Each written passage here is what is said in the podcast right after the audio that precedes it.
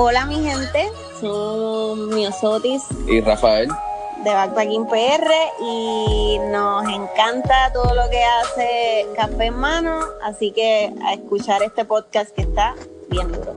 Hola, te habla el tipo oficial. Estás escuchando Café en Mano. Quédate aquí. Mira, Corillo, que es la que hay. Te está hablando Boy. Estás escuchando Café en Mano, el más duro, Don Juan del Campo. Nos fuimos. Team Boy representando. Yeah, yeah, yeah. Saludos cafeteros y bienvenidos a otro episodio de Café en Mano Podcast, donde el café siempre es bueno y las conversaciones mejor. ¿Y tú sabes de dónde, de dónde el café es bueno? ¿Tú sabes de dónde? De, de la gente en Antojo Boricua. Antojo Boricua, este episodio es traído por ellos. Antojo Boricua los que mantienen el antojo mío del café al día. Me tiene, me, mira, me llegó una cajita con café, Donita Holson y una taza que dice Antojo Boricua. Estoy totalmente satisfecho. Gracias, Antojo Boricua. Por favor, sígalos en Facebook, en Instagram. Y entren al site antojoboricuapr.com. Que si tú pones el. Si haces una comprita y tú pones el código café en mano, te dan un 10% y tienes que avanzar porque esto es hasta mayo 31. Así que la, la fecha que, que estés escuchando esto trata que no sea en mayo 31, no sea después de mayo 31 del 2018. Así que gracias a todos Boricua. Y en el episodio de hoy entrevistamos a Silvi de Pet Friendly Puerto Rico. Pet Friendly Puerto Rico, pues eh, obviamente el nombre lo dice todo. Tratando de poner a Puerto Rico pet friendly completo. Eh, yo me crucé con ellos, pues obviamente en Instagram. Y no sabía muchas cosas que, que, que me dijo Silvi sobre Pet Friendly. No sabía que ellos fueron los que ellos fueron los que se unieron con Pedigree después del huracán María para y casi recaudaron casi 85 mil dólares. Se encuentro súper impresionante. Además también no me percaté que ellos le hicieron el acercamiento a Rafa, el de la mafia, para ver si podían usar el mismo modo operandi de ellos de los stickers en los restaurantes. Ellos también tienen más o menos el mismo, el mismo flow piden un sticker y, el restaurante oficialmente es Pet Friendly. Pero sin más preámbulos, les dejo la conversación con Silvia de Pet Friendly. Está mm, una de las mejores conversaciones que he tenido en los últimos, las últimas semanas. Y espero que se la disfruten. Gracias, gente. Hola. Hola, Silvia. Silvi. Sí, ¿cómo estás? Todo muy bien, ¿y tú? Lo logramos. Al fin, ya era hora. Sí. ¿Cómo? Esto está súper cool, me encanta, nunca lo había usado, me fascina. Ahora Sí, quiero es, lo, uno. es lo mejor, lo mejor que hay. De Este, verdad que sí, me fascina, me fascina. Sí, sí. Tú estás este, en Nueva York, ¿no? Sí, estoy en Nueva York. Ok. Pues gracias por aceptar la invitación a Café en Mano. No sé si sabes lo que más o menos es Café en Mano. Sí, Eh. sí, estuve mirando. Me gusta y me gusta mucho también. Yo veo el de, el de Jerry Seinfeld, de Comedian Ah, sí. in Cars, Drinking Coffee. Ah, Me sí, encanta, sí, como- está brutal. Yo lo vi y hace poco, en, salió en ahora pusi- lo pusieron en Netflix. Y, Sí, y en verdad lo, lo he pensado, he querido como que tirarme un, un viajecito así, tipo, tipo buscar a alguien, grabarlo y, y tirarme ese, ese tipo de flow para el podcast. Pero ya mismo, ya mismo, todavía estoy así por llamada, ya mismo empiezo a con video y toda esa cuestión. dale, me encanta. Sí, sí. Oye, pues nada, este, vamos a empezar, o sea, ¿quién es Silvi? Y, y cómo, y, y qué es lo que está haciendo. DH, ¿quién es Silvi? Qué pregunta profunda. pues mira, em, yo soy una persona que desde chiquita me apasionan los animales de una manera tal que me acuerdo que eh, estábamos en un sitio y yo habían caballos y me volví loca y yo le pero te estoy hablando chiquita chiquita no sé ni ni cuántos maybe tres cuatro no sé si a cinco. Y yo empecé a pedirle a la persona que me diera una ray que me diera una ray.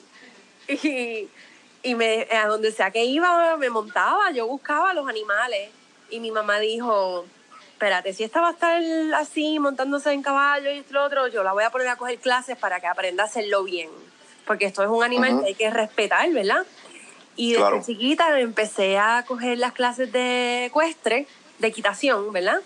Y participaba en competencias y todo hasta que me di De una ecuestre. mata. ¿Qué significa eso? Yo no sé absolutamente nada de caballo. Equitación es los que compiten eh, y Mm. brincan los saltos. Ah, ya, ya. Sí, sí, Ya caí. sí. Ok. Que es un deporte hermoso, a mí me fascina, es caro, pero es de verdad que es increíble. Este, pero un día me di una mata, pero bien nasty. Eh, no fue culpa del caballo, pues son cosas que pasan. Claro, yo creo que uno de los Superman, Sí, super random. Pero yo creo que como desde pequeño, como que yo, me acuerdo que me decían, no, que son peligrosísimos los caballos, mijo. Sí, Superman sí. se cayó y se quedó inválido y nunca volvió a ser más Superman. Sí, pues bendito, o sea, no, nada contra los caballos, son cosas que pasan. El caballo, Sí, digamos, eh, eh, le tocaba brincar la cruceta y no quiso brincar, frenó y yo salí volando y me restrayó contra ¿Qué? las crucetas y no me pasó nada, me levanté riéndome, pero mi mamá se asustó ¿A qué edad fue esto? Y mi familia, cuando yo llegué, mis abuelitos, todos me vieron así y todo, dijeron, no, no, no, ya, enough. Y entonces lo puse en pausa, y, pero siempre estuve alrededor de perro, gato, etcétera. Cuando Esto me fue de temprana edad, ¿a qué ¿a qué edad fue esto?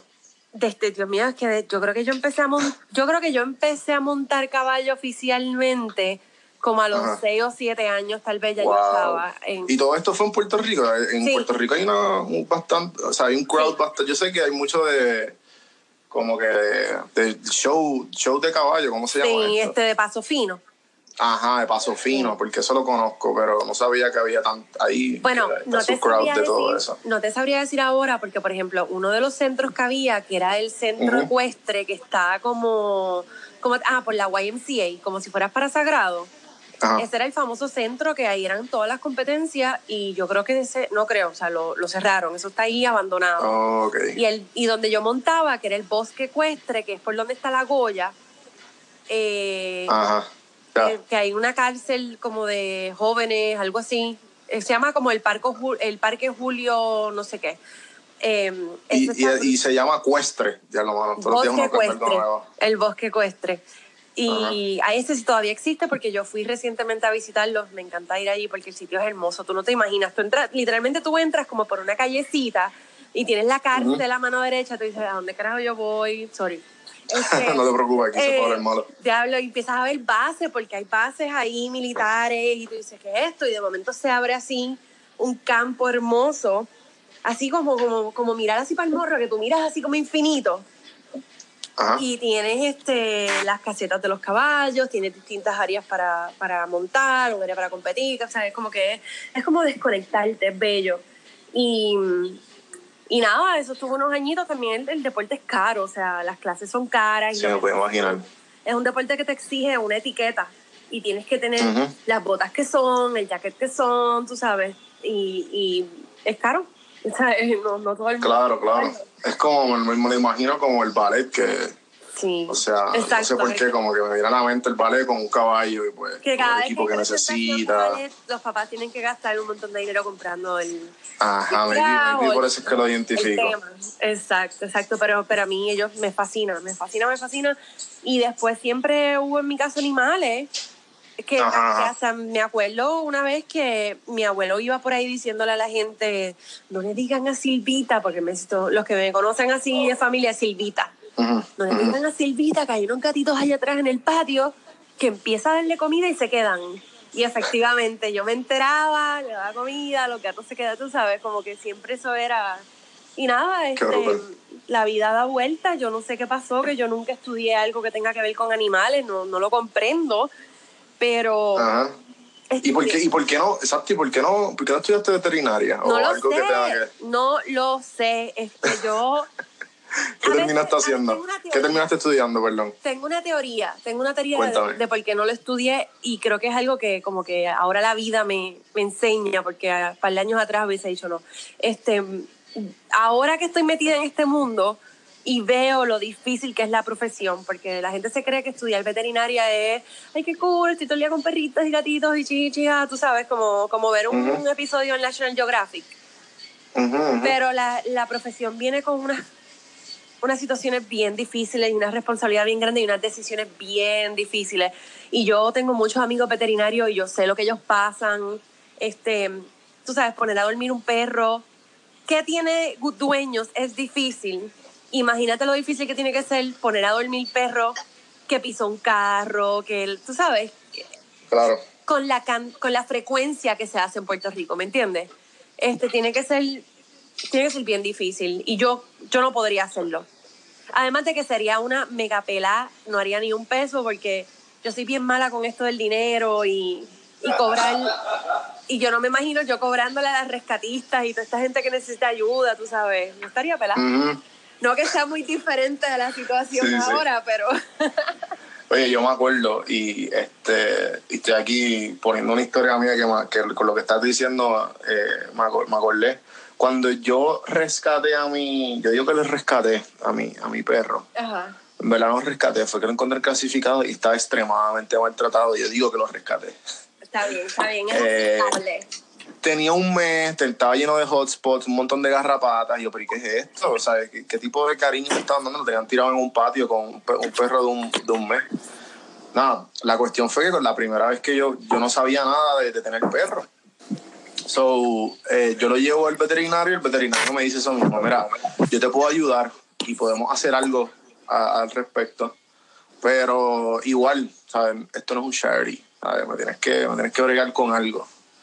Porque al momento yo me acuerdo que no tenía trabajo y estaba tratando de, de obviamente ayudar al perrito. Este, obvia- después me terminé enamorando de Hans, que lo tengo por todos lados las la, la clásica sociales. historia del no quiero perro y ya están ahí Sí, sí, y fue bien, fue sin planificar. Hoy día este, lo tengo súper bien al día, pero me entiendes que, que puedo entender de dónde viene ese, Claro. que, de ese aspecto de que no le quiero cobrar porque pues, pero a la misma vez it's not a charity.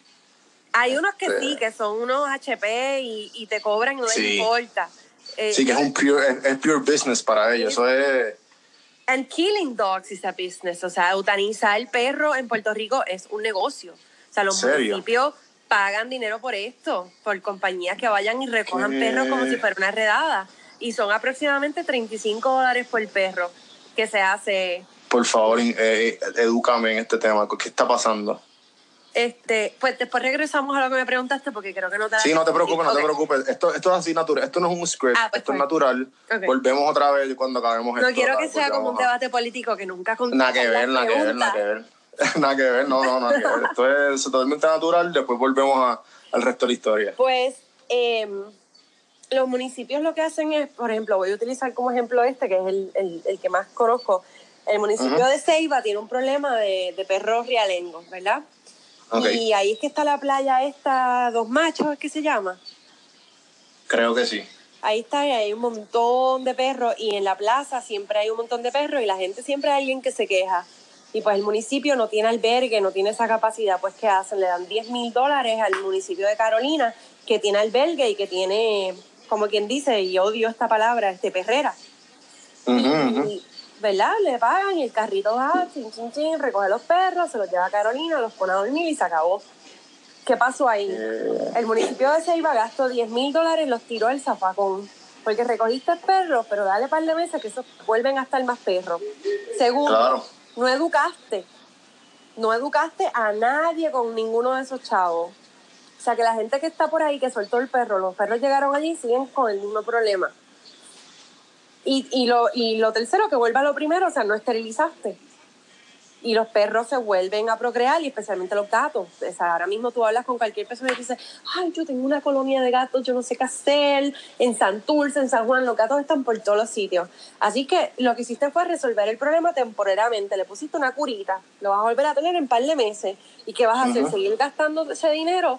¿O qué tal si educas? ¿Qué tal si haces una campaña de esterilización y vacunación? ¿Qué tal si te asocias Claro. con un albergue o una rescatista o alguna organización de tu pueblo y, y ¿verdad? Como que le delegas y en, co- en conjunto trabajan. O sea, yo no sé, de verdad. Yo, yo a mí me da- yo pienso en ujú. esas cosas y me da ira porque yo no, yo no entiendo, yo no justifico. O sea, es que es indefendible que tú me digas a mí que tú pones a dormir animales por falta de hogar.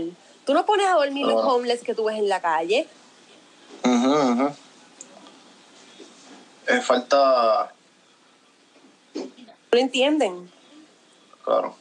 Y pues yo, eso a mí me afecta mucho. Y una de las cosas que yo quisiera lograr antes de que, ¿verdad?, me muera, porque uno nunca sabe hasta cuándo va a estar aquí, es poder cambiar eso. Que cada eh, municipio tenga su albergue, que la población de animales esté controlada y que no se tenga que eutanizar animales por falta de hogar.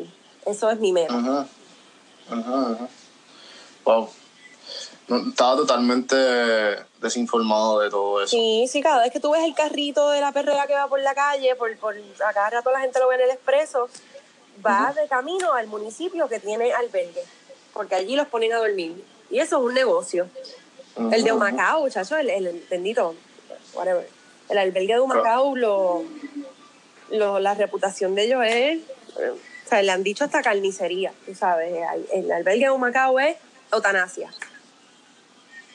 Qué garetes. Y, y esto es que obviamente pues tú, tú los visitas o la misma gente te escribe o Sí, cómo tú te entras de todas estas noticias estamos, o to- toda esta información. esta familia de animales es la familia más disfuncional, pero que de cierta manera funciona. Todos pelean con Ok. todo el mundo, todo hay chisme, todo y todo, pero de cierta manera estamos juntos, nos enteramos, si hay que marchar, marchamos, tú sabes, este, Ajá, ajá. y se riegan bien rápido, como que hay ciertos grupos que son como, como quien dice, eh, eh, como digo, leaders o influencers, ¿sabes? Un Ajá, grupo publica algo y eso corre por ahí, olvídate, como si fuera una noticia de, de- del nuevo día o algo así. Ok, ok.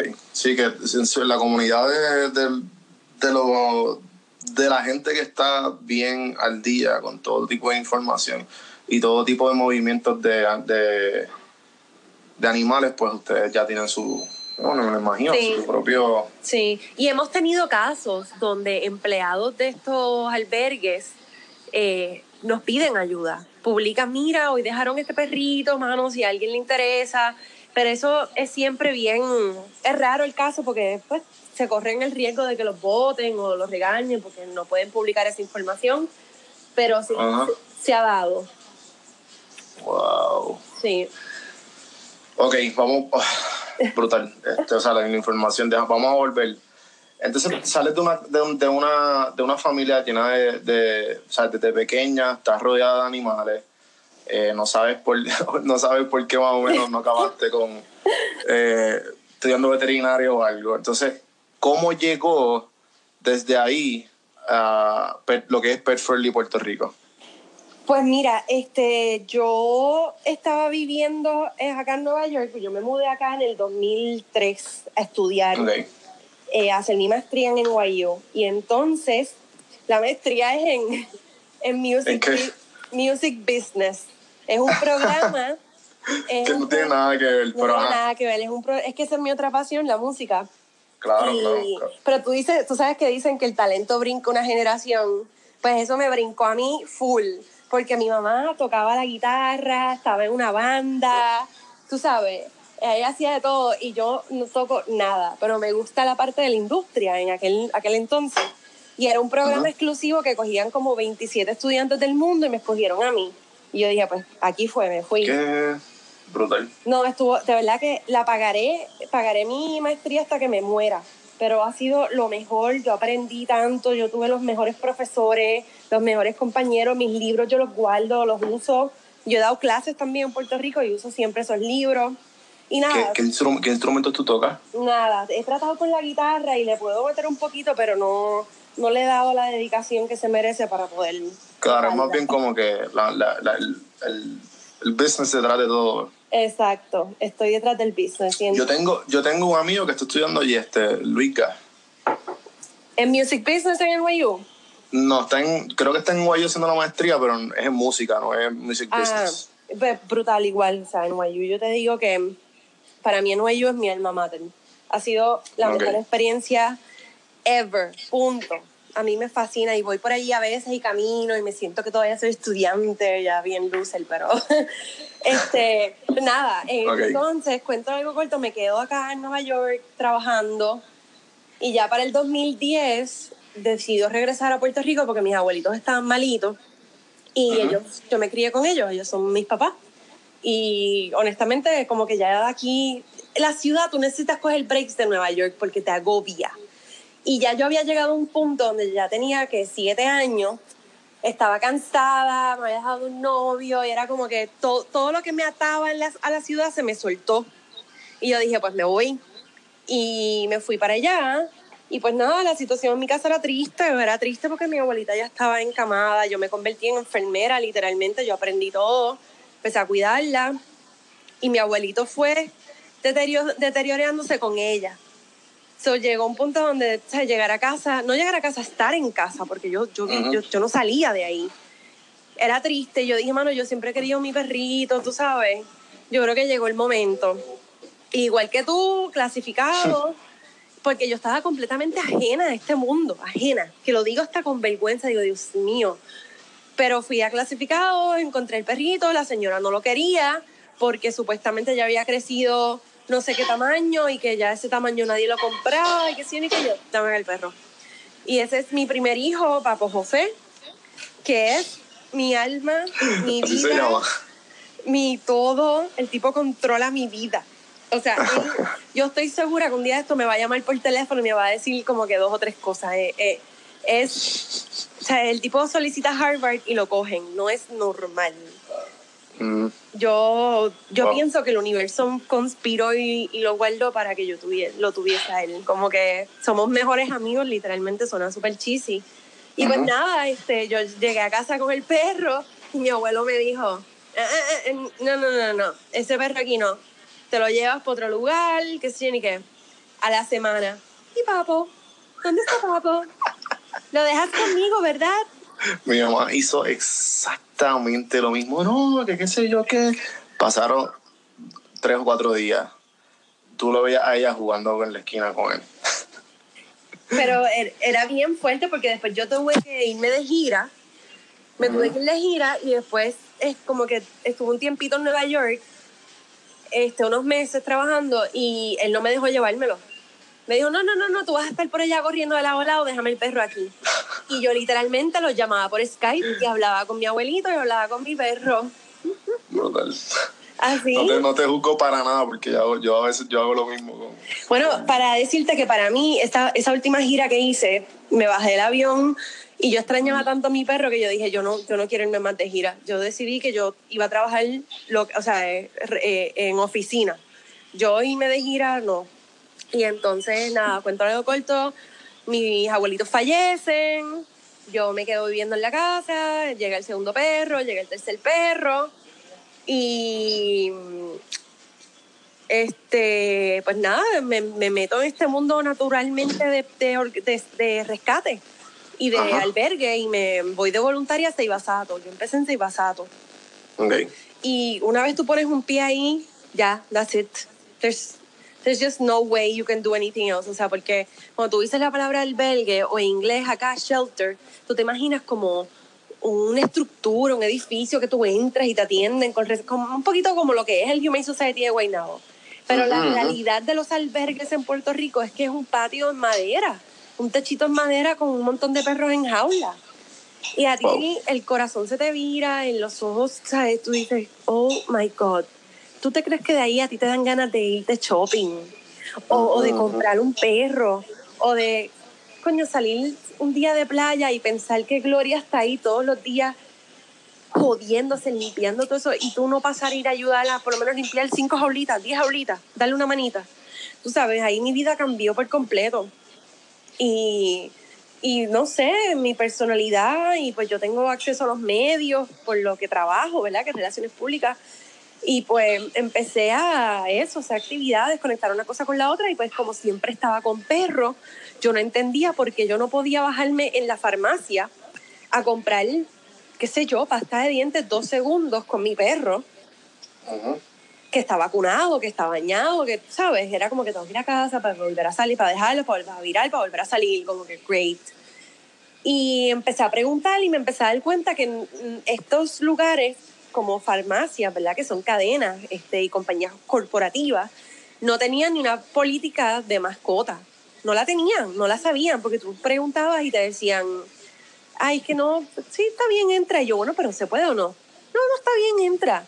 O, o al revés, me decían que no y alguien por atrás venía, sí, sí, está bien, dejar entrar. Y yo le decía, pero, pero tú no sabes cuál es tu política de mascota, porque en Estados. Unidos saben. So, Sí, aquí, aquí yo me quedo, yo vivo en Atlanta y, y así eso es, aquí es súper normal. Eso Es- es como si nada. Exacto. Y entonces eh, ahí como que ya empezó a, a- a sonar eso en mi cabeza y a pensar. ¿Para qué año fue esto? Perdona que te interrumpa. Esto fue dos, ya hace como 2000. Espérate, espérate, 2000. 2015, 2014, 2015. Sí, porque en 2015 ya yo empecé. Yo lo lancé Ok. en el 2016, pero en el 2015 ya yo empezaba con las reuniones y las ideas y qué sé yo. Ujú, ujú. Ok, pues entraste a Whirlwind, te, te, te, cuenta de todo esto y, y qué, y qué pasó.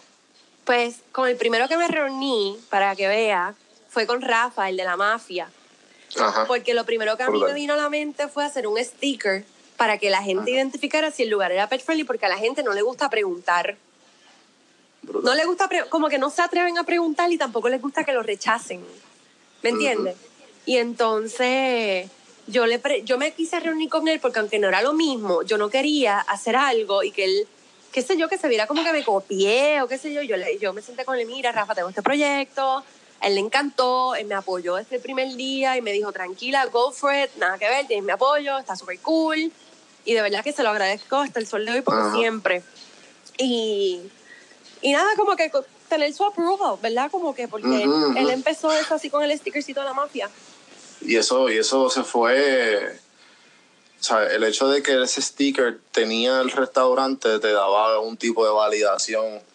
Y me imagino, y en Pet Friendly también, tú lo- si tú lo veías, pues, ah, pues ya sé que mi, mi perro puede estar ahí. Exacto, exacto. Y entonces, nada, eh, lanzamos la página en Facebook, este, que eso fue lo primero, el sticker vino después. Porque se, se hicieron como, Dios mío, no te imaginas cuántas versiones tratando de ver, los cristales de las puertas de un sitio eran diferentes de los otros, uno le daba el sol, era como que a bunch of creative questions que a mí no me gusta bregar. Y nada, este, lanzamos la página y, y yo jamás pensé que eso iba a crecer como creció y, y convertirse en este espacio de donde los pet parents se unen y se ríen o hablamos o nos desahogamos o criticamos si alguien hizo algo. ¿Me entiendes? Como que se convirtió en eso, de que a mí me, o sea, mi inbox siempre está lleno. Y me escribe gente como que, mira, salí de la playa en Fajardo, ¿dónde puedo ir a comer? O sea, me veían así. O, Ujú. o al revés, mira, fui al Home Depot de tal sitio y no me dejaron entrar. Y yo le decía, mira, sí, lo que pasa es que este Home Depot todavía, tú sabes, como que confiaban en mí y eso a mí me dio un sentido de responsabilidad bien grande.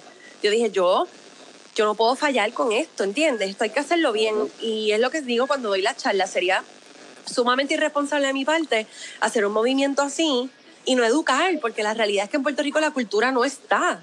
Y la ley tampoco estaba, porque en Estados Unidos la manera que funciona es que cada estado decide si acepta o rechaza el Food Code, el FDA Code, ¿verdad? Si lo rechazas, tú creas tu propia versión. Pues eso es lo que han hecho York, este, Florida, creo que Los Ángeles y no sé si Denver y unos cuantos, donde rechazan el Food Code y en su propia versión del Food Code ponen una cláusula que dice y los restaurantes con terraza o con acceso al patio eh, se le permite la entrada de perros. Y eso no existe en Puerto Rico. Y lo logramos hacer por presión. El gobernador nos dio ley verbal. Se tiene que que es un proyecto de ley junto a SORE, la Asociación de Restaurantes.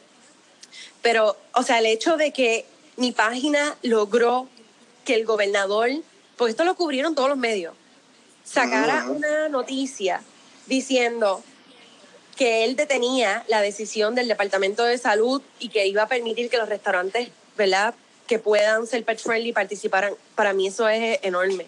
O sea, es como que para mí la fuerza que tenemos y tiene es, es, es intimidante, ¿entiendes?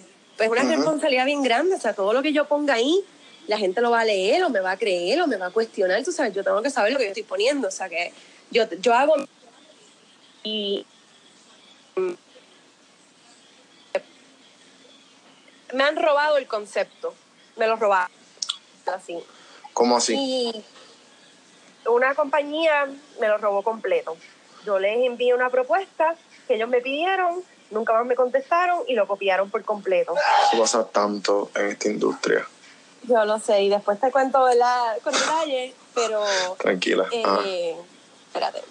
Este, ¿Por qué te está.? Ajá. ¿Por qué te está.? Ah, porque esta, esta, mm, esta persona, esta compañía, publica cosas de lugares que no son pet friendly, como por ejemplo Lote 23 o otro. Lote 23 no es pet friendly y eso está clarísimo, nos lo han dicho y ellas son super dog lovers, pero la manera que está hecho con piedritas no pueden drenar si van a limpiar, ¿entiendes? Ujú, ujú. So, ellos quieren en el futuro, pero entonces publicar esa información es, eh, es, ¿cómo te digo? Este, es problemático y es de mucho riesgo porque entonces la gente llega a un lugar y después dicen, ah, pero esto no es pet friendly. Digo, yo nunca he dicho eso y en mi website no. Yo, yo verifico los lugares, yo llamo, yo hablo con gerentes, tú sabes, yo hago mi asignación. Y de hecho, hay lugares donde sí son pet friendly y tú sabes que pues esto cambian de gerente, cambian de empleado todo el tiempo y la gente no sabe. Y me llaman y me dicen, mira, yo fui a tal sitio porque en tu website dice que es pet friendly y cuando fui allí no me dejaron entrar. Y yo llamo al Ujú. lugar. Mira, y se asustan. Yo llamo super cool, mira, Silvia de Pet Friendly para dejarle saber que tuve este mensaje por inbox, la persona está sumamente molesta, eh, nada, para que me confirme, porque entonces los elimino del website para que no haya ninguna confusión. No, no, no, no, no, es que fulanito empezó y no sabía, tú perdónanos, dile a la persona que... Así, o sea, ¿qué te dice eso? Que les importa, Sí, sí. que les Claro. importa, o sea, que, que es un modelo de negocio atractivo y beneficioso para ellos, porque la gente quiere salir con sus perros. Punto, está probado que te aumenta la te aumenta la venta. A nosotros, los padres perrunos, nos baja la ansiedad, nos hace quedarnos más tiempo en el lugar, porque yo me pongo a hablar, el mesero va a venir a mi mesa más veces y probablemente me acaba hablando de su perro lo que siempre pasa. Yo me quedo más tiempo, pido otra agüita, pido otro pastelillito. Si estoy en otro lugar, doy otra vuelta por otro pasillo. La gente, todo el mundo me para a hablar, todo el mundo quiere fotos del perro. Saliste feliz. O sea, no hay nada negativo siempre y cuando el perro tenga una conducta apropiada. Que Claro. eso es responsabilidad. Y Por- eso Sí, es que sí. yo me uno con Josiel, que entiendo que lo conoce. que, que yo estoy loco por entrevistarlo. Si tú me das el, el pie, porque yo. Ahí me está mí- escribiendo. Si él me escribe cada cinco minutos. Mira, yo te voy a decir la, el, la la- el hecho de lo que es César Milán. Bueno, César Millán. Él me cambió a mí la vida por completo porque yo cuando cogí mi perro, yo leí ese libro y ese fue mi Biblia. Este, y mucha gente me tildaba de loco, pero entonces ahora me ven por la playa, me ven por cualquier sitio. ¿Dónde lo entrenaste? ¿Y dónde es esto? Y yo, mira, ¿sabes? Yo estoy loco, yo, yo estoy loco por, para, que no, para, para los que no sepan quién es Joaciel, Joaciel es un, uno de los, como quien dice, de los discípulos de César Millán, que César Millán es el dog whisperer de, que de, por muchos años de National Geographic y, y History Channel. Y no ellos, seguro. trabajan lo que es conocido como psicología canina.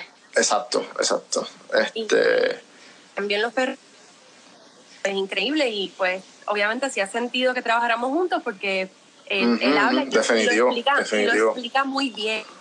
Él cuando empieza a hablar de perros, sabe, es que es otro mundo. Y él Claro, sí, explica sí. muy bien la importancia del comportamiento canino en estos Ujú. lugares públicos. Y de hecho, hubo un- cuando empezamos, dimos como una mini girita por los Starbucks que son pet friendly. ujú. Y en esa girita iba Espérate, gente- espérate, pausa rápido, aparente sí. Hay unos Starbucks que son friendly y otros no. Sí, porque tienen terraza Pues- afuera. Ah, ok, ok. Está bien. Ajá, continúa, disculpa. Sí, sí. Entonces, eh, iba, ¿verdad? Era como de noche y la gente iba con sus perritos, iba a par de gente.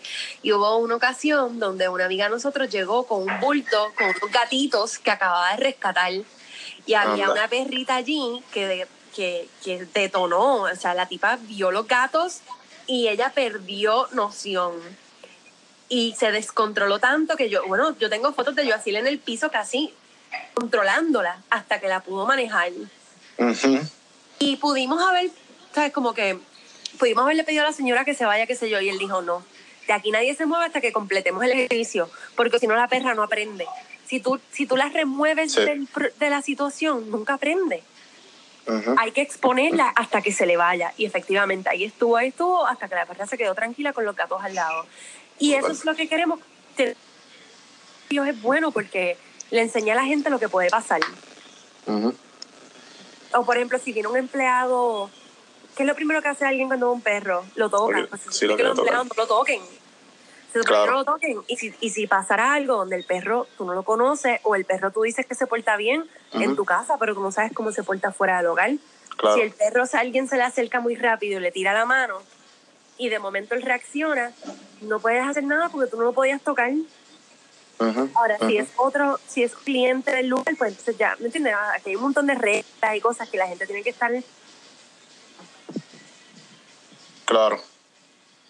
Sí, sí. Pues, ¿qué más? Nada, por, por ahí nos convertimos en, en eso, ¿verdad? Como en... en- O en sea, este entonces me, me interesa, me interesa saber, o sea, y cómo de, de, de lo que na- de lo que nace siendo lo que nace siendo eh, Puerto Rico, ¿quién cómo ha evolucionado desde, desde el 2015, 2016, desde lo que sacaste hasta hoy día? Pues mira, eh, es increíble. Eh, lo que hemos evolucionado en cuestión de cantidad de negocios que se han registrado. O sea, 600, creo que son más de 600 un negocio. Wow. Wow. Este, que la gente simplemente solita vaya al site y se registre. O sea, para mí es también increíble porque es como que estamos en la mente, tú sabes, en el inbox, o sea, es lo que te digo, se regó la voz. Claro. Eh, y yo creo que los logros que te he dicho, como eso de que lograr que el gobernador eh, aprobara que los, que los perros antes, ¿verdad? que tuviesen terraza, para mí eso es increíble, tú sabes. Claro. Y espérate, dame un segundo, que mi jefe me está molestando. Y cuenta, tengo, tengo una muchacha que trabaja conmigo, que se me hace muy Ajá. feliz, porque pues me ayuda a darle este, pues, follow up y, y, y estar presente en, en muchos eventos. O sea, que yo nunca pensé que lo que te digo, que, que iba a llegar a esto y, y ahora pues lo voy a lanzar en Nueva York, lo vamos a lanzar también en Miami. Tenemos Wow. compañías bien grandes, que no lo voy a decir porque no lo voy a, se lo voy a traer al universo, pero tenemos Ujú. una- unas compañías bien grandes interesadas en unirse con nosotros y conocer el proyecto. Ujú. Así que eh, todo eso me encanta, ya de me están escribiendo. Eh, una de las cosas que, que me siento que es parte de nuestro crecimiento y estoy súper, súper orgullosa y agradecida es que después del huracán María, Ujú. yo pasé el huracán acá porque no tenía cómo llegar porque cancelaron los vuelos. Y después del huracán María yo fui a Puerto Rico para ayudar con todos estos animales porque sabía lo que estaba pasando y la gente estaba histérica pidiendo ayuda y le toqué la puerta a Pedigree y Pedigree rápido respondió y, y no solamente respondió, me dijo, vamos a hacer una campaña contigo para ayudar a reconstruir estos albergues porque hablamos de todo lo que se destruyó en Puerto Rico, pero no hablaron de los animales. Y todos los albergues, todos sufrieron daños, unos más que otros, pero todos sufrieron daños. Muchísimos animales murieron, muchísima gente se fue y dejó sus animales. No hay albergue para recibirlos, ¿entiendes? Entonces, no le prestaron atención a eso. Y, y yo fui y se lo dije a Pedigree, Pedigree dijo, está bien, let's do it. Y ahí lanzamos la campaña que se, llamó, eh, se llama Dame una patita. Y básicamente por cada dólar que la gente donara, Pedigree lo igualaba y, y, y después se lo, se lo donábamos a los albergues. Y como parte de la campaña llevamos a César Millán a Puerto Rico. Ah, ok, fu- fueron ustedes entonces. Exacto. Este, Qué brutal, qué Llevamos a brutal. César a Puerto Rico y em, eh, fue una campaña hermosa. Eh, lloramos todos, visitamos los albergues, llevamos un montón. Miren, por ejemplo, en uno de los albergues que visitamos, el San Francisco de Asís, Ujú. el día después que le llevamos no sé cuántas libras de comida, se metieron y se las robaron. Tú sabes, Wow. nosotros, el corazón se nos... Tú sabes, porque uno pasa trabajo Ujú, ujú. y pues, pues nada, tú sabes, pues seguimos para adelante y la campaña llegó a recaudar casi, creo que fueron como 85 mil dólares, casi 85 mil dólares. Y dimos a los albergues, a algunos rescatistas, algunas organizaciones de esterilización, o sea, tratamos de ser bastante justos. Y para mí eso es como, es, es increíble, es un logro que la marca como Pedigree haya confiado en mí No, y, exacto, lo que, lo que logró hacer. Pues, Me estabas diciendo de la oportunidad de, que te dio Pedigree. Sí, sí, porque es como que contra una marca grande creyó en mí, confió en mí Este, Y para mí significaba mucho y fue una campaña donde ellos me, como quien dice, hasta me auspiciaron porque eh, mi logo aparecía en todo lo que ellos, todos los materiales de publicidad, billboard, creo que hasta en el cine salieron y la gente me llamaba así, titulado en el cine, mi tía, titulado en el cine. Y como que, pues, se lo puede agradecer, se los agradezco. Y, y el, el, tú sabes, me tocó a mí sentar en computadora, transferencias de dinero a los albergues y rescatistas y se sentía increíble. Era como que, yo tengo este dinero en la cuenta y yo lo estoy, tú sabes. Sí, sí, algo bien loco, me imagino. Sí, como que te hace querer más, quieres, te, te, te da como esa avaricia de querer más, pero para seguir dando, ¿me entiendes? es increíble. Y hay, una, hay una frase que, que, que, me, que la leí hace poco y era como que tú no sabes cuán limitadas son tus ambiciones hasta que las logras. Después de ahí, el resto, sí, ¿sabes? sigues creciendo y creciendo y creciendo y creciendo. Así mismo. Así mismo, y este, entonces yo no le decía nada a la gente, yo se los enviaba por PayPal. Y tú veías que al ratito me salía un mensajito, ¿eso fuiste tú? ¿Eso fue usted? Gracias, señor. Y me sentimiento porque hay una muchacha que es, bien, que es jovencita, y como que ya lleva un par de añitos, pero, para, pero es como la bebé del grupo de, de estos rescatistas. Y, y, a ella se le envió, ¿verdad? Te, te lo digo, se le envió dólares. Y para ella eso fue Mira, esa muchacha me ha escrito un mensaje tan hermoso, no ha parado de darme las gracias.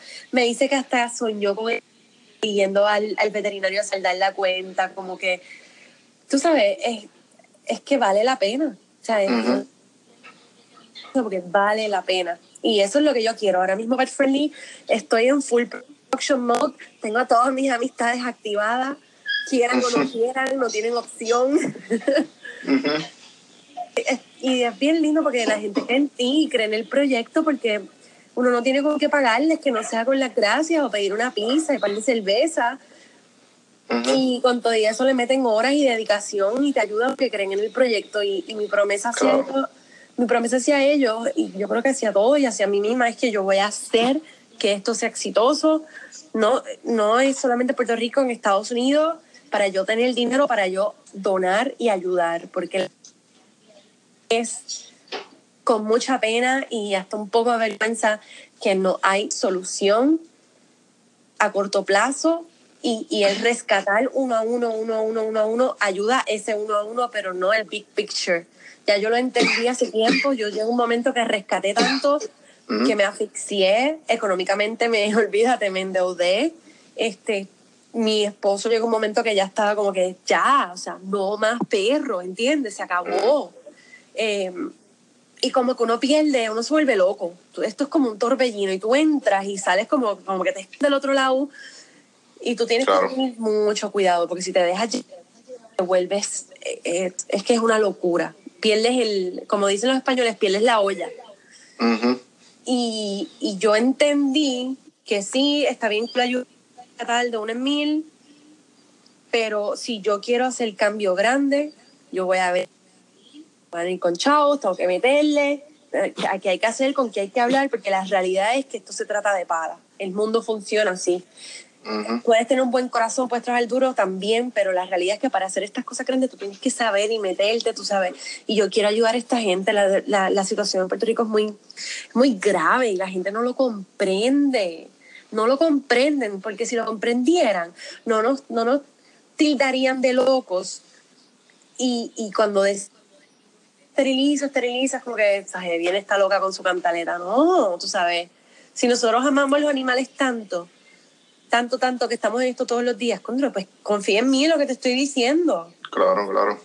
Y yo también tengo la, la, la protesta con el, con el zoológico de Mayagüez que me tiene loca. Estoy a punto de irme en un tanque de guerra y con una bazuca y entrar allí, tumbar el portón y sacar el león y sacar el amundi y sacar los Dios mío, a, su, a Antonio de Estados Unidos, donde ya acepta, los aceptaron a que.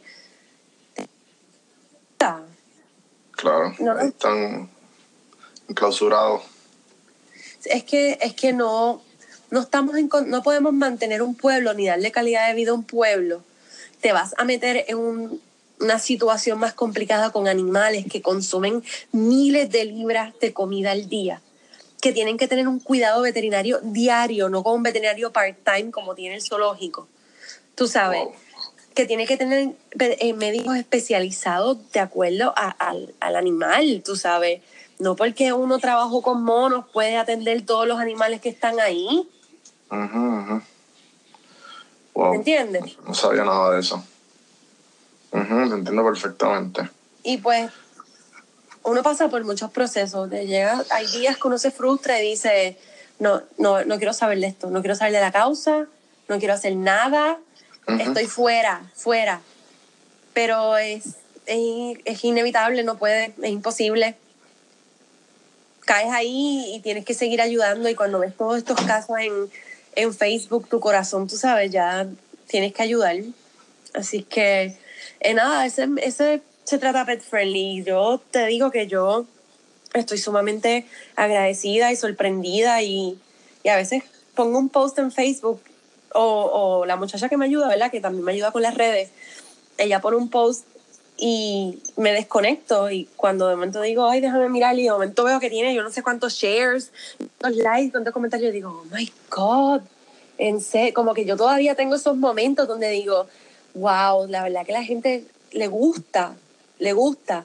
Y esto para mí es algo que, que sí, yo lo creé, pero es de todo el mundo. Hemos crecido porque todo el mundo se ha metido y la gente ha ido a añadir un lugar y a veces me escriben gente súper linda, mira, estuve por Barranquita y encontré un restaurante pet friendly para que lo añadas a la lista. Y yo me muero Claro. de risa, tú sabes, porque Y, y, y, la, y la cuestión es que la gente como que ya utiliza tu, tu, tu marca como, como, ¿sabes? como un adjetivo, como que, ah, Sí. esto es pet friendly. eso, eso es otra. E- ese término no estaba en el vocabulario de la... Ajá, Ahora tú ajá. ves que, que se mercadean como pet ujú. friendly, ¿me entiendes? Como que... Sí, sí. em, Eso lo encuentro increíble. como que tú ves que ponen un post en Facebook como que trae a tu peludito, somos pet friendly, o Ujú. eh, vamos a celebrar tal día con tu mascota. Los, los están incluyendo, pero es porque lo hemos hecho bien y responsablemente y hasta el sol de hoy no se ha reportado ni un incidente en ningún lugar. Y de eso Me yo me siento orgullosa y me siento orgullosa también y agradecida con Joaciel porque yo de verdad creo que sus charlas son bien educativas. La persona que realmente le interesa el tema y quiere aprender, creo que cuando tú lo escuchas, las cosas te hacen sentido. por, por hablar con él. Así Sí, que vas te voy a estar molestar para... Te te voy a molestar para hacer toda esa... esa, Sí, esa-. Porque, porque por ejemplo, si, si eh, yo, yo digo rescatista, aunque yo te digo que yo de verdad no rescato ya, y, y si rescato es porque el perro de verdad, como el último, que es, literalmente se me trepó en el carro y dije, olvídate, se va conmigo. Eh, pero digo así para generalizar en este mundo de rescatistas ujú, y de animales, eh, podemos ser bien pasionales y cuando tenemos conversaciones con la gente, sonamos casi como hablando política. Tienes que esterilizar el perro porque es que hay un problema, porque, ¿me entiendes? Y cuando... Si la gente como que ya le incomoda, como que ah, ya viene Exacto, este a- exacto. Y entonces cuando yo lo he aprendido, pero hablando con Josiel, Josiel se va por el por el, la parte del razonamiento. Ajá, Esto ajá. es un problema hormonal. Los perritos tienen una necesidad, ¿verdad? Como todos nosotros. Y si ellos no Ujú. atienden esa necesidad, ¿verdad? Empiezan a comportarse así, así y así. Y la gente empieza a entenderlo y él empieza, tú sabes, y les hace sentido y ya no suena como alguien como una maraca diciéndote saca la basura, ¿me entiendes?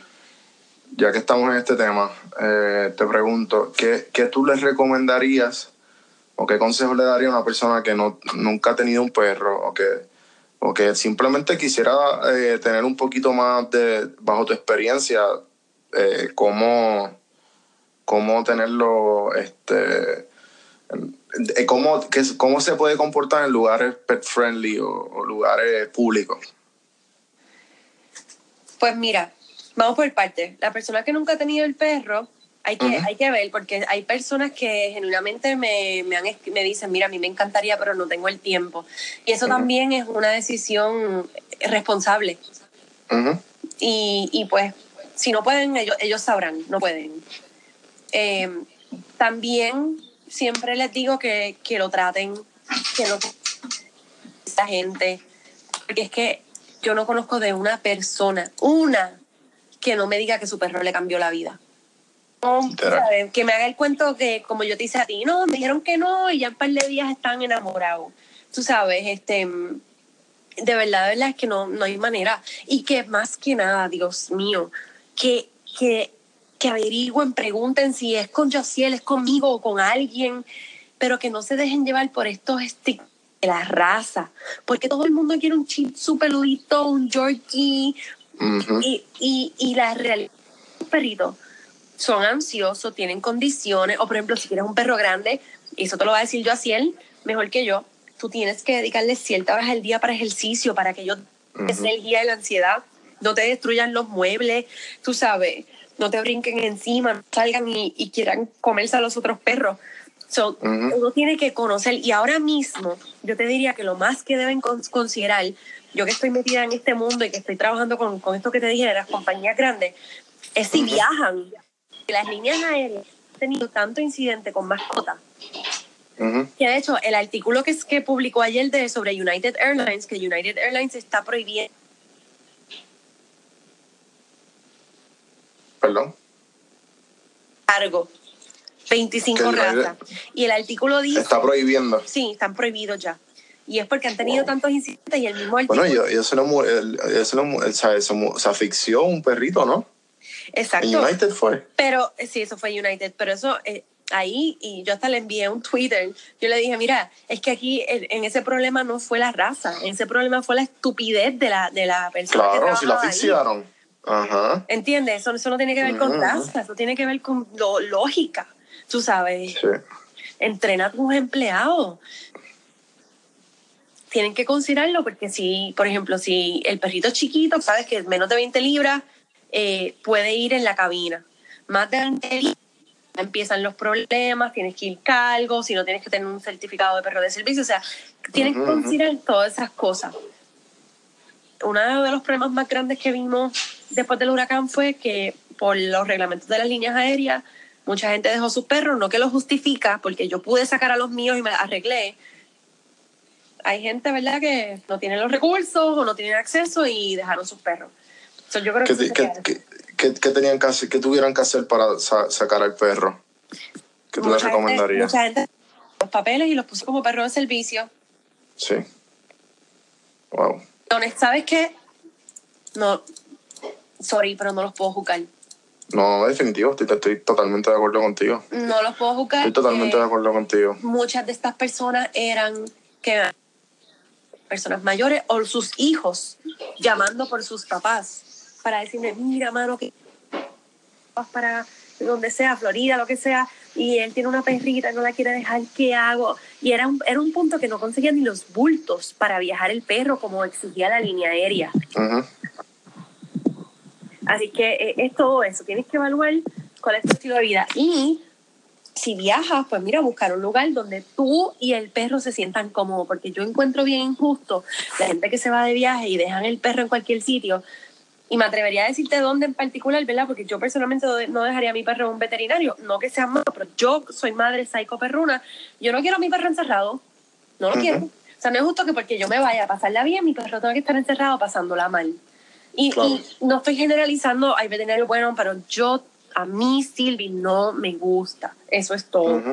Y, y que simplemente den la oportunidad, porque es que o vete como voluntario, y si, y si tienen niños eh, o teenagers, llévalos a que hagan trabajo voluntario. Eso es tan importante que desde esa edad ellos comprendan la situación y, y, y le dediquen unas horitas a esta, a esta causa, porque los cambia, los cambia mucho y los ayuda a, a alejarse de esta estupidez de que es raza, blanquito, que si maltés, que si... Claro.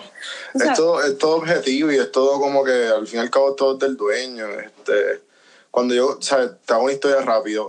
Cuando yo cogí mi perro, mi perro era un German Shepherd. Y este y mucha gente le tiene miedo al perro. Y yo, mira, este perro no más manso, yo no lo pude haber creado. Pero la gente, por el hecho de que obviamente son los perros canuelos, que usa la policía, bla, bla, bla, pues la gente se va por la ah, no, que es bravo, que, o que tiene miedo. Y, y lo único que quiere es, tú sabes, es cariño, tú sabes, lo es juego. es- y Mira, ajá, perdón, sigue, sigue, perdóname. no, este, y a lo que iba era que tengo un vecino, que el vecino también estaba como que con las mismas ganas de yo de tener un perro. él viene y por, por es de este tipo de gente que, pues hermano, eh, ah, no, que yo quiero un pitbull. Y eh, este no, porque se ve bien malote y no sé qué. Y yo, mira, pero es que no tienes ni que prestarle atención a eso. Porque eh, lo- los pitbulls son, son un amor, son un amor. De que le- le- le- es la sociedad que le tiene un, un estigma a los pitbulls que son malos, por obviamente por todo lo que hacen con ellos, por cómo están este, diseñados genéticamente. Y, eh, y él le quería, ¿sabes? El punto es que yo, yo me sentí súper bien, porque al fin y al cabo terminó, terminó comprando uno, whatever. Me- me- yo me enchismé con él. Después del rato, como era mi vecino, se pasaba con mi perro, terminó, ¿sabes? lo terminó criando súper bien. Y le- no- hasta no le picó las orejas, tú sabes, y ahora él es todo lo opuesto. Tú lo ves a él cambiado, es un amor con él, tú sabes, una mentalidad totalmente diferente a lo que, a lo que es un co- boricua común, que, ¿sabes? que coge este perro por, por la raza, como tú estás diciendo. Sí.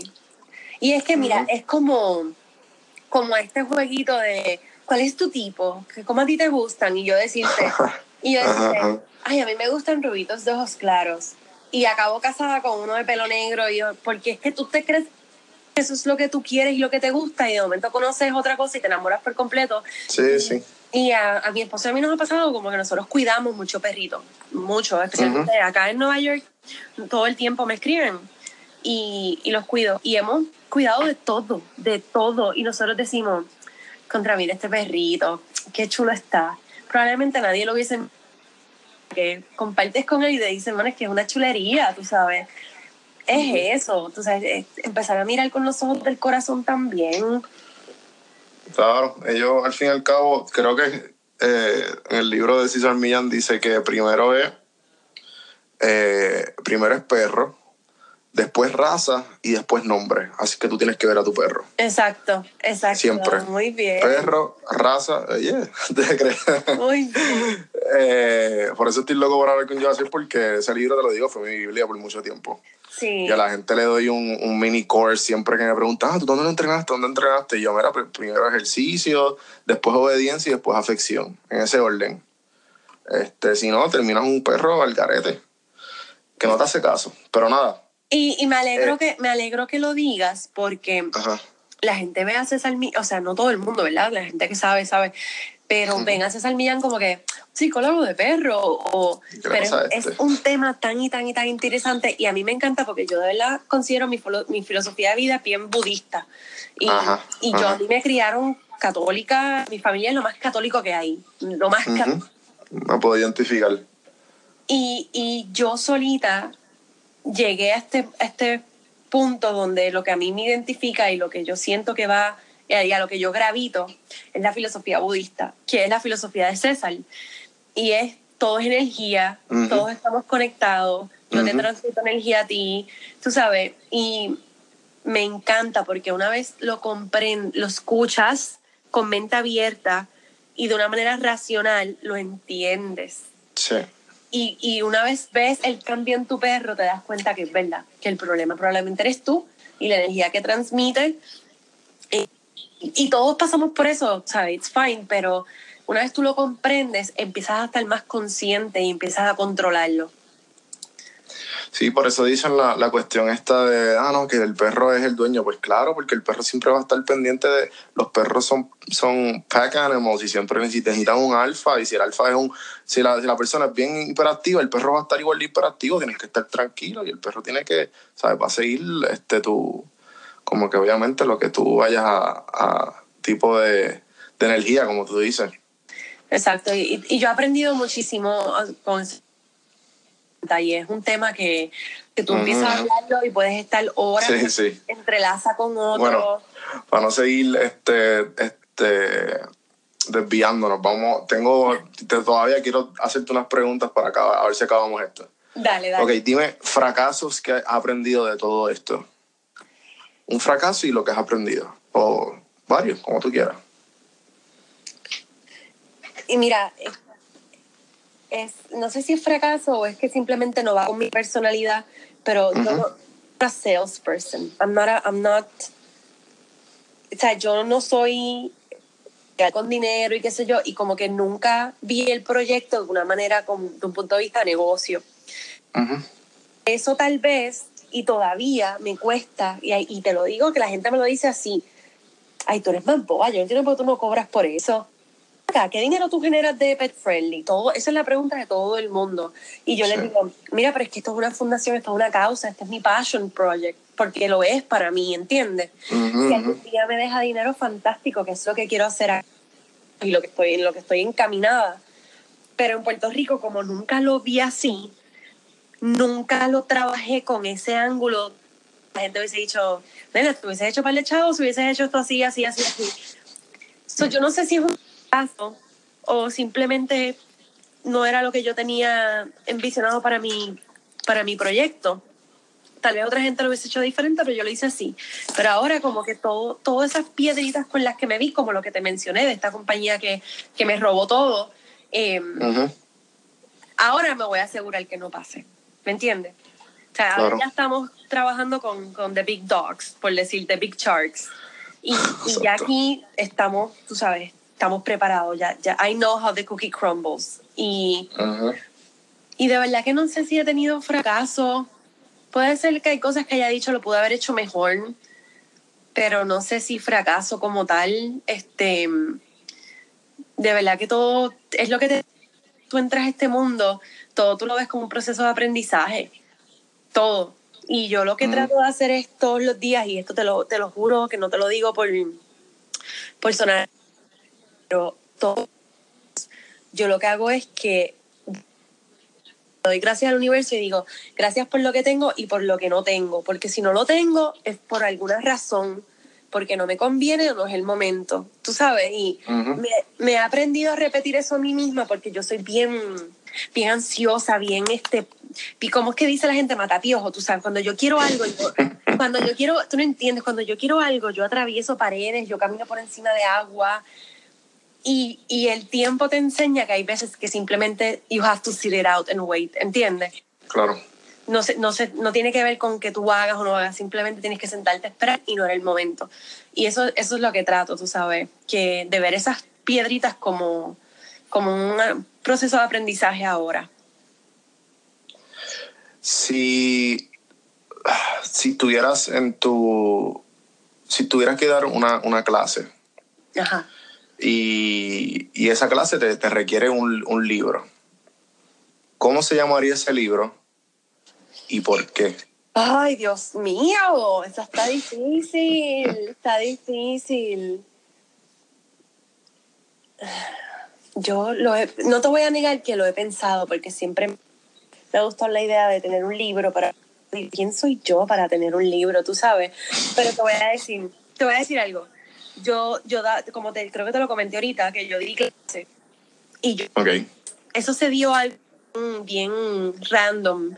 Este, di clase en el Conservatorio de Música, que me enamoré, me enamoré del conservatorio y me casé ahí porque me fascina el lugar. Di clases en el Colegio de Cinematografía, Arte y Televisión, el CAT de Wow. Bayamón, y di Ujú. clases en Lumet. Y yo jamás pensé que a mí me iba a fascinar. Eh, y, y de hecho, tú le preguntas a mis amistades y dicen que Silvi, ¿qué? O sea, la gente no me creía que yo iba a ser profesora, porque me ven así como que tan casual como hablo. Y yo te puedo decir a ti, y te, te lo juro porque lo siento y porque lo sé y porque tengo a mis estudiantes en Facebook. Mis estudiantes oran. Y construimos una relación tan linda donde ellos confían en mí y me escriben todavía y me preguntan, profe, tengo esto, ¿tú me ayudas? Piensa, dar un café y me revisas mi proyecto. Puedes escuchar mi música. Tú sabes que, que, que no te podría decir qué libro es, porque a mí sí, tal, sea de música, sea de animales, sea de política, y me gusta escucharlo y me gusta que ellos sientan esa confianza que yo les doy, que por eso ellos se abren y me buscan a mí para que yo les aconseje. So, yo creo que sería como, o sea, como like an open book, you know, like let's just write it together, whatever you want to talk about, como que yo te voy a escuchar y te voy a dentro de mi capacidad, porque a lo mejor yo no soy la mejor. So, yo creo que eso sería, que ellos se sientan que tienen alguien que está dispuesto a escucharlos, que no mucha gente lo tiene, ni en el hogar, ni en el trabajo, ni en el área de estudio. Ok. Entonces, eh, para finalizar, tengo una pregunta más que te quiero hacer y tres que le hago a todo el mundo. Son bien simples. Ok. O- ok. ¿Qué hay que hacer para, sabes, si yo tengo un negocio en Puerto Rico, que me imagino que ahora, ahí es que está operando ahora y todavía no Nueva York ni Miami, ¿verdad? So, si, yo te- si yo tengo un negocio, sea que sea de comida o de pasar el tiempo, de una barra, lo que sea, ¿qué tengo que hacer yo como dueño de negocio o empleado o algo para que ese, ese negocio sea pet friendly? Pues mira, eh, es relativamente sencillo. Todo depende si tú trabajas con alimentos, que ahí es donde es delicado por el Departamento de Salud, que es lo que queremos cumplir y que nadie falle y que pues hasta ahora no, no hay... Eh, si tú no trabajas con alimentos en lo absoluto, por ejemplo, una boutique, una oficina de abogado, este, eh, eh, un, hasta un cafecito que sea solamente café, que sirvan café, tú no tienes problema. Pero cuando se trata, con, la- lo que dice la ley, manejo, almacenamiento de comida. Esas tres cosas, si tú manejas comida, la almacenas y la preparas, ya entonces es donde es un poco más delicado y la ley, eh, ¿verdad? La ley, como dice, y, y, y el ok verbal que tenemos con el gobernador es que siempre y cuando tú tengas una terraza o un área aparte, no hay ningún problema. Y de terraza es realmente la terracita afuera o atrás, o las sillitas y mesas afuera, ¿verdad? Como vemos en muchos sitios cerca de la playa o en condado, que hay muchos. Así es eso. Y en otros lugares simplemente el, eh, que tengas el deseo, porque hay lugares que, que me dicen, mira, yo quiero ser pet friendly, pero es que no puedo, porque es que es toda mi oficina es alfombra. Yo pienso que nuestros zapatos también ensucian las alfombras, pero se lo tengo que respetar. Se lo tengo que respetar porque, porque no, Eso es buenísimo. Sí, no, porque yo no puedo, yo, yo sé que el movimiento es nítido, que es ni qué, pero yo tampoco quiero hacer sentir mal a nadie que no pueda participar por la razón que sea. ¿Me entiendes? Ujú, ujú. Así que ese no es el propósito. So, si tú entiendes que tu, tu negocio puede recibir mascotas, tú me envías un email o tú vas directo a www.petfriendlypr.com y ahí Ujú. te va a aparecer un tabcito arriba que dice añadir un lugar y te registras. Tan pronto te registras, a mí me sale una, not- una notificación, yo evalúo el negocio y entonces lo apruebo. Si se trata de comida, pues entonces llamo al un gerente, si es una cadena, trato de hablar con diferentes gerentes y por ahí vamos, entonces tienen el sticker que lo pueden ordenar en la página y ponen en el negocio ya. Brutal. ya. Ok. Este. Entonces, en las últimas tres preguntas, eh, que se las hago a todo el mundo, son bastante genéricas, pero me encantan. ok. ¿Qué, ti, qué, qué, qué película o serie tú le has sacado algún tipo de enseñanza? Star Wars. ¿Por qué? Porque sí, la amo, es lo mejor. Star Wars representa cosas eh, eh, que, que en el día a diario y en la vida diaria, política, tú sabes, el, el, el bueno versus el malo, quién cede, tú sabes, cómo no te debes dejar ceder al lado oscuro y debes tú sentir la fuerza, tú sabes, Star Wars, definitivamente. El perdón, el aprender a perdonar, Claro. tema que está ahí presente, tú sabes, la avaricia. Son, eh, Star Wars toca todo y soy una groupie de Star Wars to the end. Amor, mi primer amor fue Luke Skywalker y lo dejas ahí, no me digas más nada. May the fourth be with you, que Yes. mañana es mayo 4. Yes. Eh, ok, genial, yo soy igual que tú. Eh, entonces, no sé si tienes hijos, No, pero si el día que tuvieras o si llegas a tener un hijo o hija, eh, ¿qué libro le regalarías? Ay, le regalaría tantas cosas. Quiero que, yo quiero que tenga todos los clásicos, desde el Principito hasta todos los que nos leímos en la escuela de Don Goyito. Esto, ¿sabes? Yo, yo quiero esas lecturas clásicas de, de nosotros.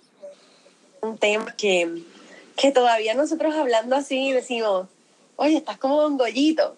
Oye, estás como, tú sabes, como que no, no quiero que pierda eso.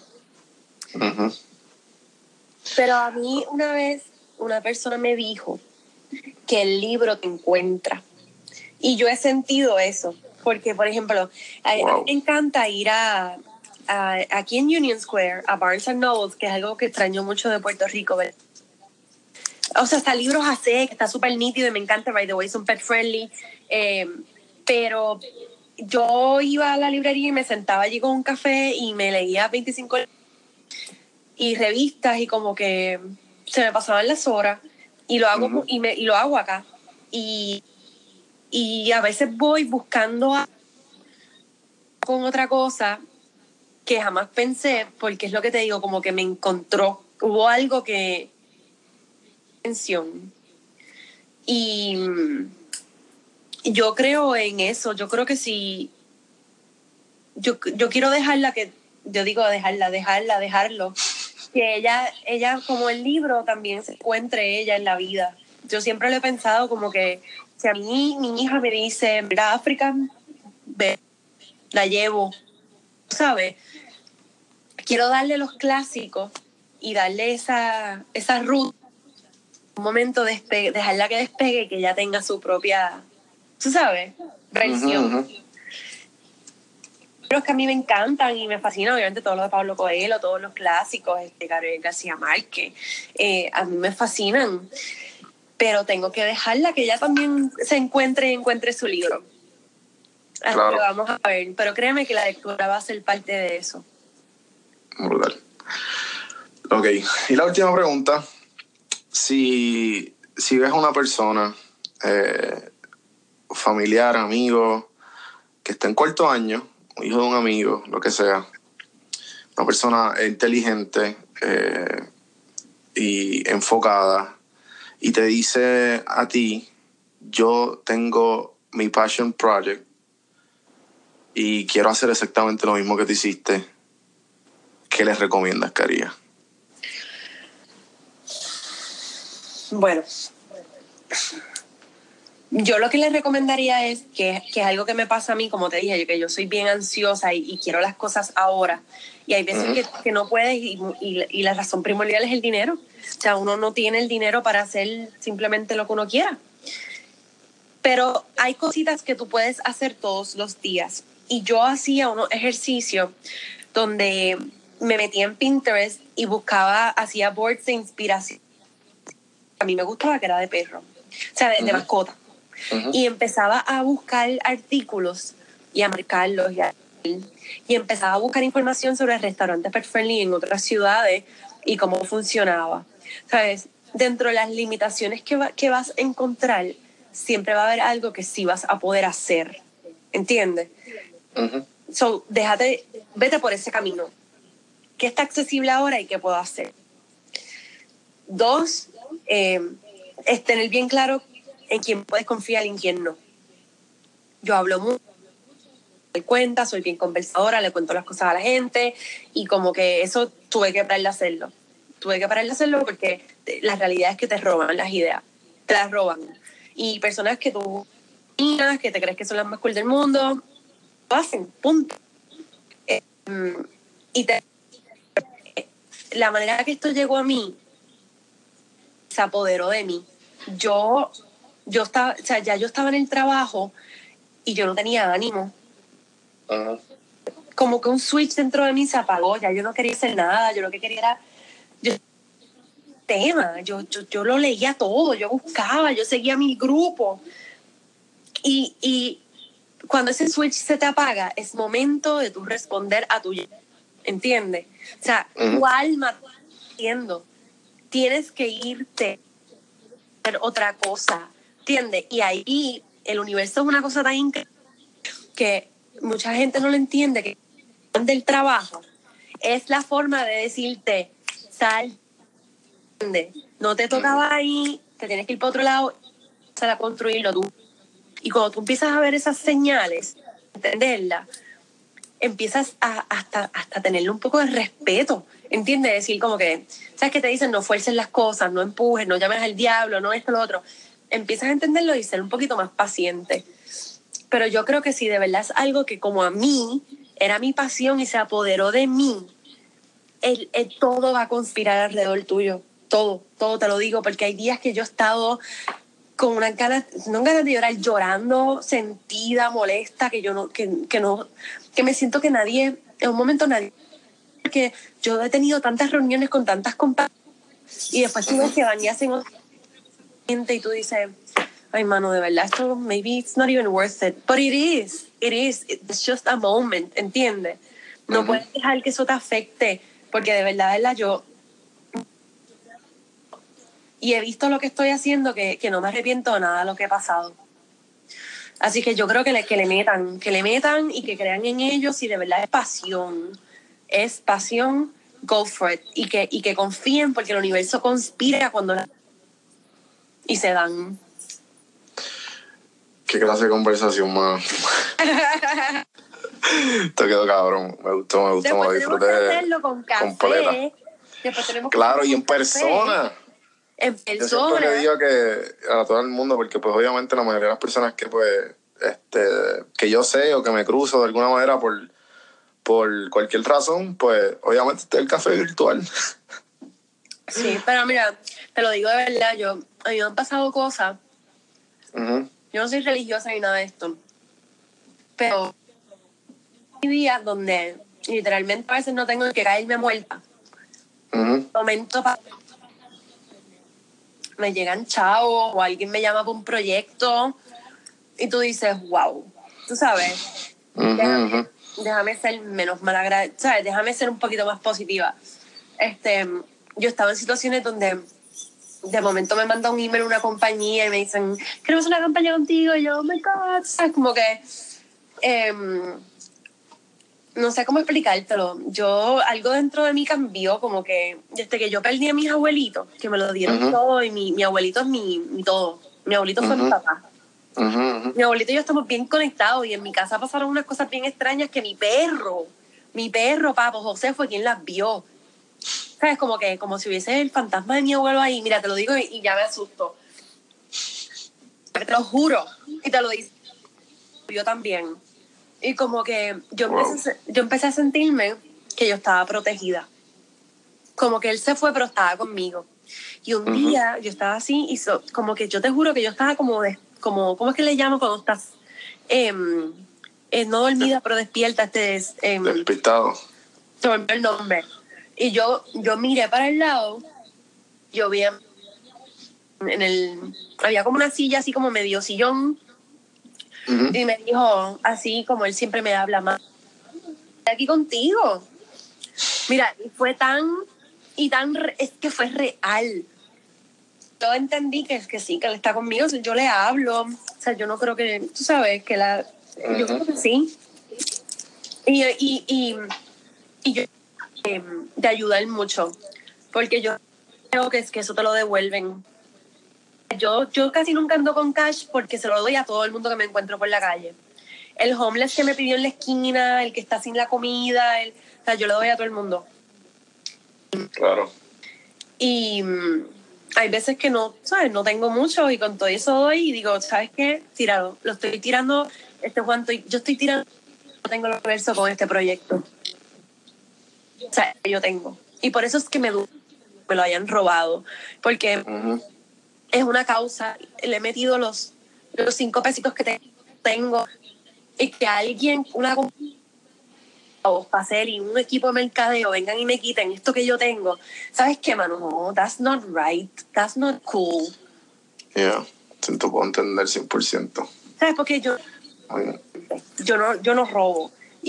Puedo entender cuando te hacen esas cosas, pero, pero nada, tú sabes, aquí estoy. Estoy en New York, tengo trabajo y tengo el mejor jefe. Ha sido mi jefe de toda la vida. Ujú. porque yo regresé a New York, regresé al mismo que él me pidió que regresara. Y Ujú. mi jefe sabe todo esto de, mi, de mis proyectos y de mis animales y se ríe Brutal. y me deja, Sí hacer- que te apoya. me deja ir a. Puerto Rico. Yo le dije así mismo Puerto Rico y él, pero ¿cómo vas a ir? Pero, pero mira cómo está eso. Yo me voy, voy para Puerto Rico. Por favor, llámame. Y me deja hacerlo y yo creo que todo eso indica que yo estoy donde tengo que estar. Y hasta ahí llega el episodio con Silvi de Pet Friendly Puerto Rico. Lamentablemente no calculé bien y empecé la conversación con bien poca batería y se cortó. Pero pueden buscar a Silvia en con, en- Puerto Rico, en Pet PR en Instagram, Pet PR en Facebook y Pet eh, pr.com si no me equivoco. Ahí pueden registrar su negocio para que sea pet friendly, no importa qué tipo de negocio sea, ya sea barra, comida o si eres abogado, si eres contable o whatever. Regístrense, vamos a hacer un Puerto Rico que sea pet friendly, que lo estamos logrando. Y a mí me pueden buscar donjuandelcampo.com, que son, los redirige directamente a mi Instagram. Me pueden buscar en Facebook como Don Juan del Campo y estar pendiente todos los lunes que a estar sacando episodios de Café en Mano. Diferentes personas que le meten de una manera u otra diferente. Así que, gracias. Espero verlo el próximo lunes y gracias por todo, gente. Seguimos.